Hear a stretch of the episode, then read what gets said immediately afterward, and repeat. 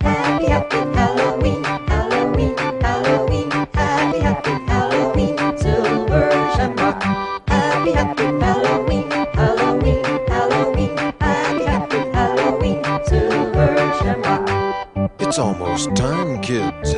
Abracadapod module 207, bonjour. Aujourd'hui, dans la série Effraction d'Abracadapod, le podcast sur la magie du cinéma, la spéciale Home Invasion, qui marque la première partie d'Abracadalloween, le podcast sur la magie noire du cinéma, et le premier thème que nous allons aborder aujourd'hui, explorer à travers un certain nombre de films illustrant un genre qui remonte, comme on va le voir, aux origines quasiment du cinéma, l'invasion du domicile par une entité la plus souvent humaine, parfois extraterrestre, parfois des zombies comme on va voir, mais toujours menaçant, nous menaçant dans nos propres foyers, que ce soit dans les villes ou à la campagne. La menace est maintenant présente dans les chambres à coucher et dans les cuisines. Et aujourd'hui, notre histoire commence en 1909 avec un film de D.W. Griffith, un metteur en scène surtout connu pour les connotations racistes de ses films comme Birth of a Nation ou Intolérance, un très grand technicien également à la manière de Eisenstein, qui fait donc en 1909 The Lonely Villa, un très beau titre pour un film muet qu'Abracadapod n'a pas vu mais dont il subsiste quelques copies avec une très jeune Mary Pickford apparemment qui avec Douglas Fairbanks, Chaplin et quelques autres a créé United Artists joue une petite fille d'une famille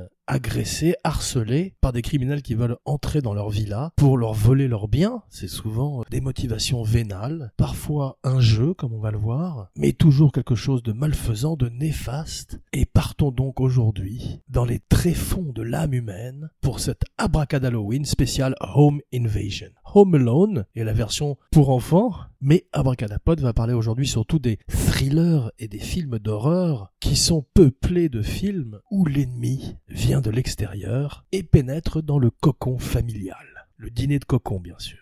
Abracadapod a plongé à l'occasion de cette émission dans le trou du lapin. N'ayez pas peur, ça n'est pas grossier, c'est simplement l'antre du lapin d'Alice au Pays des Merveilles dans lequel Abracadapod s'est perdu, cette espèce de gîte sans fin qu'est l'Internet et dans lequel Abracadapod a découvert que le film The Lonely Villa est l'adaptation d'une pièce de théâtre qui s'intitule Au téléphone et qui est euh, également une histoire de Home Invasion. Elle est écrite par André Delorde, pseudonyme de André de la Tour qui apparemment était un des artisans du Grand Guignol, ce théâtre sanglant, ce théâtre naturaliste d'horreur qui aurait lieu de 1897 à 1962 et qu'on voit représenté dans Interview with a Vampire, et donc un théâtre de l'excès, du gore avant l'heure, et dans lequel André de Lorde, qu'on connaît également sous le nom du comte de Lorde, est surnommé le Prince of Fear, le prince de la peur, et il travaillerait pour le Grand Guignol de 1901 à 1926. Les films d'effraction du domicile reflètent une peur croissante de l'érosion des distinctions entre l'espace privé et l'espace public. C'est également souvent des histoires sociales de lutte de classe, avec des sous-textes politiques, comme dans la série The Purge. Le premier The Purge était un film de pure home invasion, et même si l'exécution n'était pas à la hauteur du prémisse, ça reste un prémisse tellement excitant et riche qu'il permet d'être décliné sur plusieurs films, qui semblent s'améliorer d'ailleurs au fur et à mesure. Il y a ces jours-ci une série télé qu'Abracadapod n'a pas encore vue, mais qui devrait être moins intéressante car probablement un peu diluée. Le dernier en date s'appelle The First Purge, la première purge. On voit que l'affiche de l'époque montrait une casquette à la Donald Trump,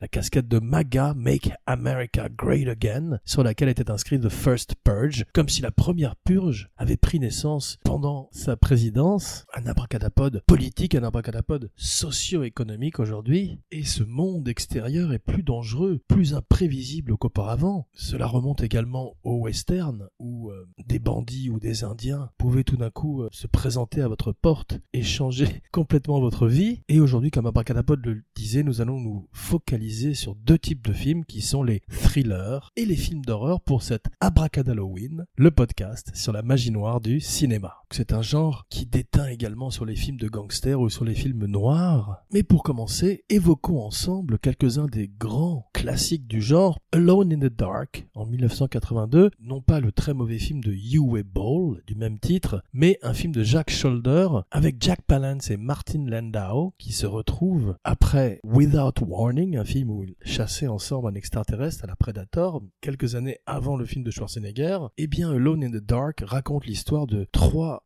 échappés d'un asile d'aliénés à la manière de Michael Myers dans Halloween. Ils arrivent dans une petite ville des États-Unis et se mettent à terroriser une famille. Cape Fear est un grand classique du home invasion. One Et Abracad Halloween vous recommande aujourd'hui les deux versions qui sont autant des thrillers que des films d'horreur et qui offrent des performances d'acteurs, en particulier Robert Mitchum dans l'original et Robert De Niro dans le remake. The Collector est un très bon film, très gore, qui est une espèce de Home Alone pour adultes. Le prémisse, le sujet est très intéressant, c'est un voleur qui pénètre par effraction dans une maison car il a eu un tuyau que c'était euh, un endroit où il y avait beaucoup d'argent et en fait il arrive sans le savoir dans une maison piégée du sol au plafond par un psychopathe, un serial killer, qui a pris la famille en otage et qui offre une espèce de jeu pervers et sadique à la sort à ce cambrioleur qui est un bad guy et qui rencontre un encore plus bad guy que lui. Il y a eu deux films dans la série, Abracadapod n'a pas vu le deuxième, Abracadam sensible s'abstenir, c'est Abracadalloween après tout, et tous ces films sont en général très graphiques, très violents, à la manière de A Clockwork Orange, un des classiques du Home Invasion, quand Alex et ses droogs arrivent dans les maisons de leurs victimes et chantent Singing in the Rain, avec le même résultat tragique que dans Death Wish, où Charles Bronson se retrouve dans le métro avec une chaussette remplie de quarters après qu'une bande de voyous ait torturé sa famille. Le Home Invasion Movie, les films de Home Invasion, overlappent souvent avec les films de serial killer,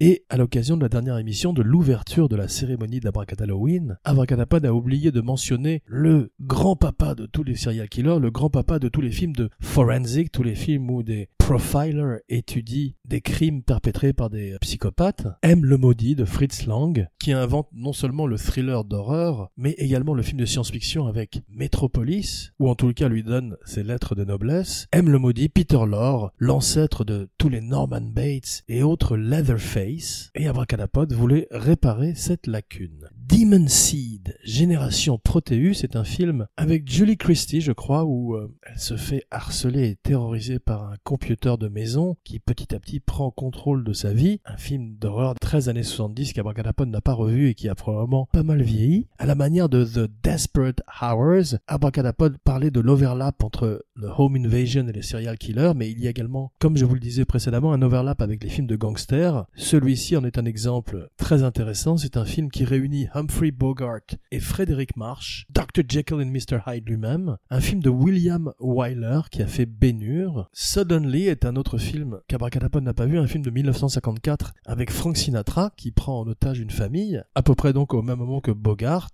Dial M for Murder, le crime était presque parfait, film en 3D de Hitchcock. Don't Breathe, film plus récent où Stephen Lang joue un aveugle qui terrorise des jeunes gens qui sont venus lui voler ses biens. Last House on the Left marque l'arrivée d'un cinéma d'horreur plus violent, plus dur. Wes Craven offre un film sans concession, un film difficile à voir car il ressemble par moments à un documentaire un peu à la manière du Texas Chainsaw Massacre. Les films ressemblent au newsreel et aux images du Vietnam que les Américains voient tous les jours à la télévision. On va voir que cette technique de réalisme commence déjà beaucoup plus tôt dans le cinéma, d'horreur en particulier. Man Bites Dog. C'est arrivé près de chez vous un très bon film de André Bonzel, Poelvoorde et Bellevaux, je crois. André Bonzel est un ami d'Abracadapod et Abracadapod le salue aujourd'hui. Ce film est un modèle du genre, une comédie noire qui marie extraordinairement l'humour et l'horreur. Abracadapod est surpris qu'il n'ait jamais été fait en remake, mais c'est peut-être mieux comme ça, car l'original est une espèce de petite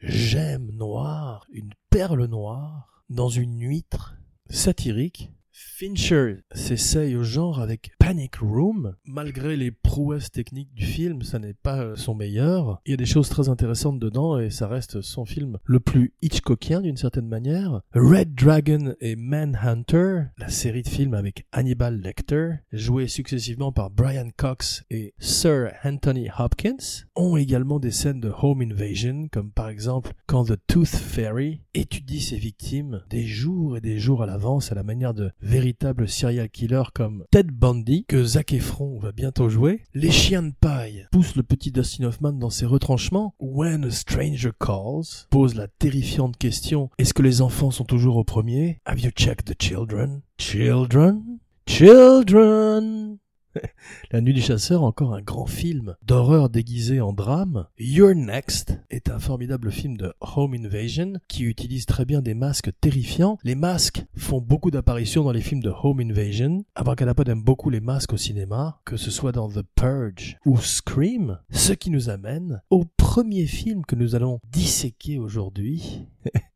Abracadapod a l'impression d'être le Crypt Keeper qui fait des plaisanteries macabres avant de présenter son Tales from the Crypt, donc The Strangers. 2008 de Brian Bertino. Le film est devenu instantanément un classique du genre, il a une trame extrêmement simple comme la plupart des films de Home Invasion. Celui-ci est terrifiant car les criminels n'ont plus de motifs, ils sont totalement déconnectés de la vie et la manière de la famille Manson, ou encore d'une autre inspiration du film qui est The Caddy Murders, bien que le metteur en scène dise s'être inspiré d'un fait divers de son enfance, quand quelqu'un s'était présenté à sa porte et qu'il était seul avec sa sœur et avait demandé à parler à une personne qui n'était pas présente, il avait découvert par la suite que plusieurs maisons avaient été dévalisées et ça avait mis dans sa petite tête les germes de cette histoire terrible où trois étrangers, le film devait s'appeler au départ The Faces, The Strangers, se présente dans une maison et terrorise un couple. La grande idée du film, c'est que le couple pourrait sortir tout droit d'un film de Bergman, tant il est réaliste dans le côté quotidien, le côté chronique, et en plus, ils traversent eux-mêmes une crise, avant de tomber dans une crise bien plus énorme, avec ces trois étrangers et leur masque sur la tête, Dollface, une autre fille et ce type avec une espèce de sac sur la tête qui ressemble à l'épouvantail de Batman, et qui ne prononce aucun mot à travers le film. Ils ont un côté fanatique religieux, ils ont un côté crackhead. Bertino, le metteur en scène, laisse délibérément le canevas blanc pour que nos cauchemars puissent venir s'étaler dessus, et avec un budget de départ de 9 millions de dollars, le film remporte à l'arrivée près de 83 millions de dollars. C'est un exemple parfait de wrong place, wrong time. Les gens ne sont plus punis à cause de leur attitude, de leur comportement comme dans les vendredis 13 où si on baise ou on fume, on se retrouve empalé par le gros Jason. Cette fois-ci, la mort frappe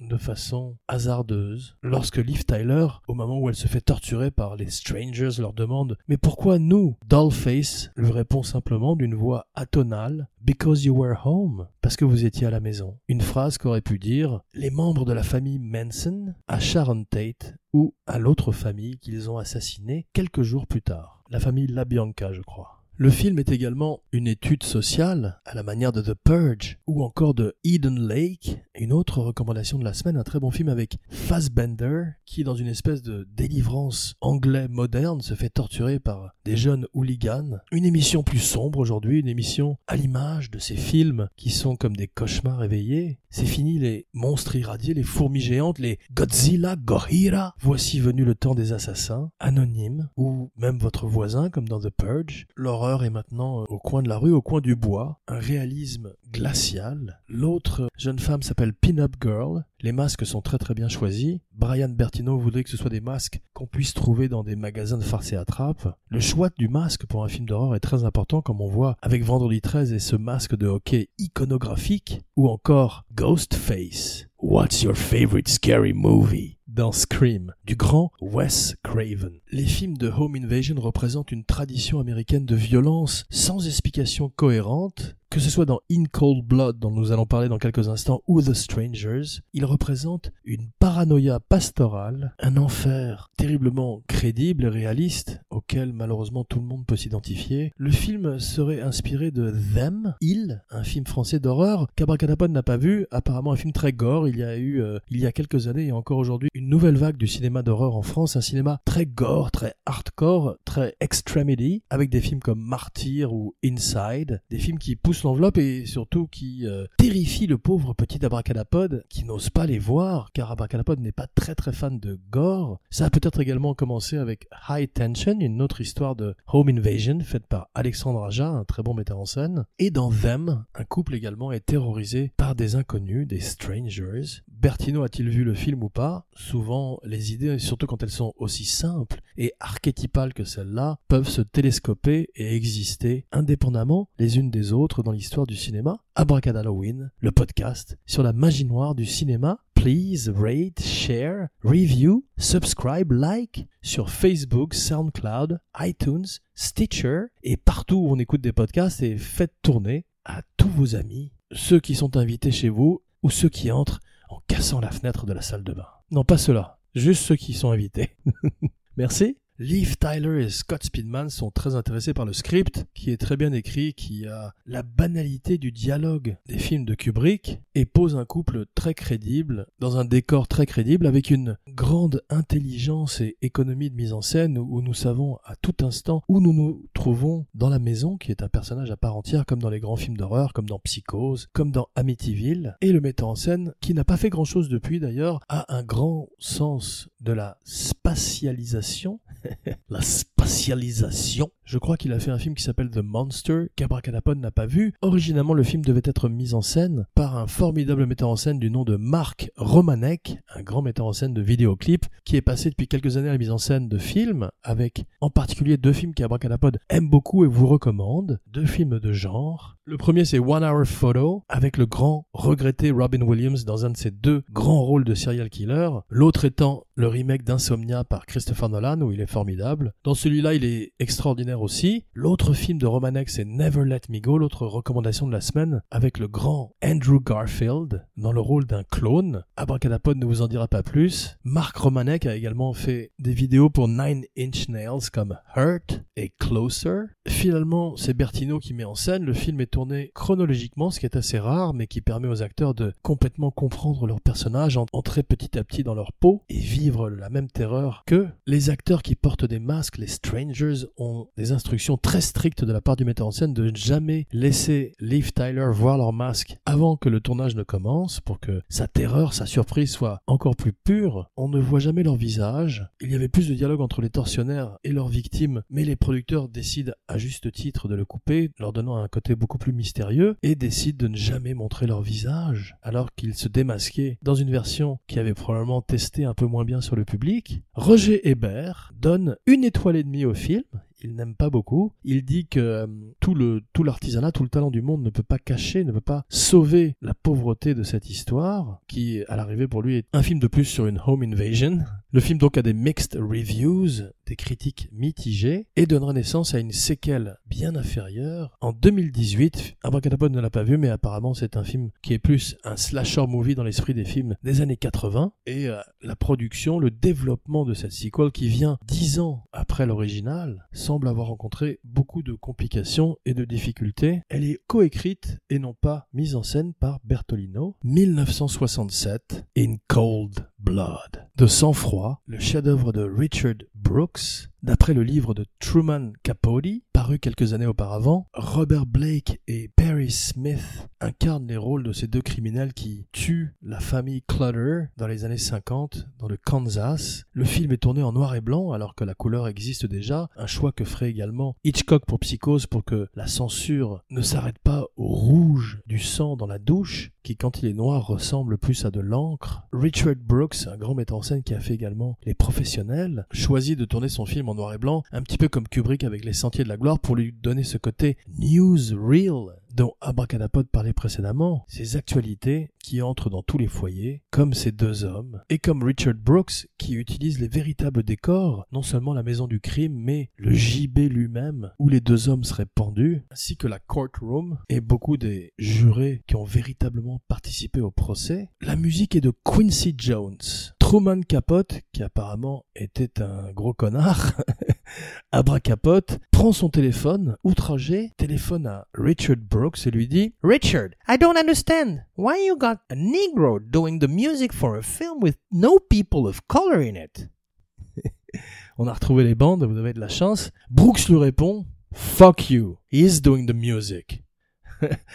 Capote euh, s'excuserait auprès de Quincy Jones quelques temps après. Le grand Quincy Jones, qui ferait également la musique de In the Heat of the Night et They Call Me Mr. Tibbs et plein de grands films de l'histoire du cinéma, et qui partage avec Abracadapod le même coiffeur, René, à qui Abracadapod tire un coup de chapeau aujourd'hui, car il est surtout un ami, un abracadami. Au départ, Richard Brooks veut Paul Newman et Steve McQueen pour jouer les deux criminels. Ça aurait été les deux psychopathes les plus beaux de l'histoire du cinéma. Il refuse. Paul Newman préfère Cool Hand Luke à In Cold Blood. Il préfère le cool au cold. Et Steve McQueen fait la même année Bullet et l'affaire Thomas Crown, devenant une star internationale. Donc ils ont tous les deux bien fait de refuser. Donnant le rôle donc à Robert Blake, qui quelques années plus tard, bien des années plus tard, serait au centre lui-même d'une affaire criminelle puisqu'il est accusé d'avoir tué sa femme dans un parking de restaurant italien, a été acquitté une première fois mais jugé coupable lors d'un procès civil, un petit peu à la manière de O.J. Simpson est forcé de payer 30 millions de dollars à la famille de la victime. Il est depuis banqueroute et à part cette terrifiante apparition dans Lost Highway, le film de David Lynch, il a disparu, heureusement. Il était également dans Le Trésor de la Sierra Madre, c'était le petit garçon qui vendait un billet de loterie, je crois, soit à John Huston, soit à Humphrey Bogart au début du film. Sur le poster du film, ce sont les véritables yeux des tueurs et non pas ceux des acteurs. Le film a une grande authenticité, il a ce côté documentaire qu'aurait également La Nuit des Morts Vivants de George et Romero. Le et est pour asshole. Non, non, non. Abracadabra ne sait pas. Il est mort, malheureusement, lui aussi, et tourne en ce moment un nouveau Living Dead en enfer. Lee Marvin, qui a tourné avec Richard Brooks, veut jouer le rôle de Dewey, ce personnage qui pourchasse les deux tueurs à travers l'Amérique et finit par les trouver à Las Vegas. Mais Brooks, qui a eu des problèmes avec Marvin sur les professionnels, qui est difficile à gérer, choisit John Forsythe, qui, euh, je crois, jouerait plusieurs années après Blake Carrington dans Dynasty. Donc un acteur probablement beaucoup plus docile, mais aussi beaucoup moins intéressant. Et le film voit la première utilisation du mot bullshit dans un film américain grand public, un film de studio. De Vito également, Danny DeVito, Martini dans Vol au-dessus d'un nid de coucou, voulait jouer le rôle de Perry Smith, le tueur que jouerait Robert Blake? Il commencerait sa carrière deux années plus tard, et le film serait un des derniers films en noir et blanc fait par une major company, par un studio. Il faudrait attendre des films comme Frankenstein Jr. ou Manhattan pour que le noir et blanc réapparaisse périodiquement, avec également des films comme L'homme qui n'était pas là ou Dead Man de Jim Jarmusch. Un metteur en scène qui aurait dû travailler avec Sean Connery. Jim Jarmusch. Jar- Jarmusch. Roger Ebert n'a pas aimé euh, The Strangers, mais celui-ci, In Cold Blood, est inclus dans sa liste des grands films de l'histoire du cinéma, sa Great Movies List. On a vu également lors d'une émission précédente qu'il avait sa Shit List, sa liste des films qu'il avait le plus haï et dont Abracadapod vous a déjà révélé le contenu. Ce qui nous amène sans plus tarder à l'autre film dont nous allons parler, l'autre film que nous allons allonger sur la table du coroner à la morgue et ouvrir tel un cadavre qui recèlerait les secrets qui vont aider à retrouver son assassin. Funny Games de Michael Haneke.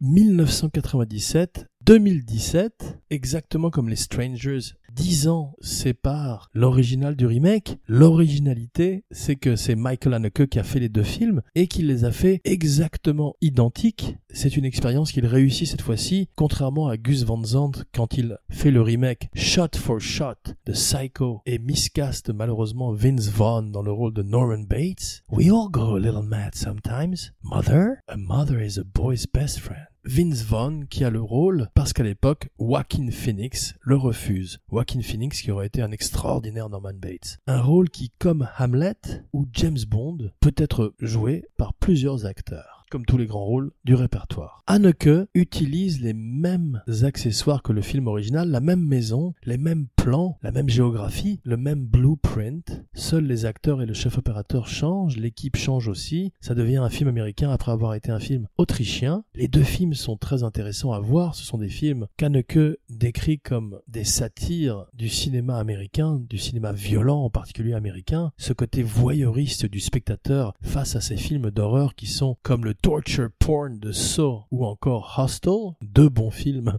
d'Eli Roth dont Abracadapod parlera prochainement dans une autre émission pour Abracadalloween, mais le film est terriblement noir et ne réussit pas complètement sa démonstration car il est aussi dérangeant et gore que les films qu'il critique à l'arrivée. Naomi Watts, Tim Roth et Michael Pitt sont extraordinaires. Michael Pitt qui jouerait également un autre psycho-killer, un autre serial killer extraordinaire dans Murder by Numbers, dont nous allons parler un peu plus dans quelques instants. Darius Konji, le très grand chef opérateur, fait le remake. Le film ressemble tellement plan par plan à l'original qu'on se rend compte qu'Anneke, à la manière d'un Kubrick, et son propre chef opérateur, il a son propre univers visuel. Abracadapod connaît assez mal son cinéma, mais Funny Games est un film particulièrement puissant et il s'inspire, comme beaucoup de films avant lui, de l'affaire Léopold et Loeb, deux criminels, deux jeunes criminels qui tueraient un adolescent car ils se pensent supérieurs, une espèce d'expérience nietzschéenne qui rappelle également Crime et châtiment de Dostoïevski, une histoire qui serait racontée et re-racontée au cinéma, tout d'abord avec Rope,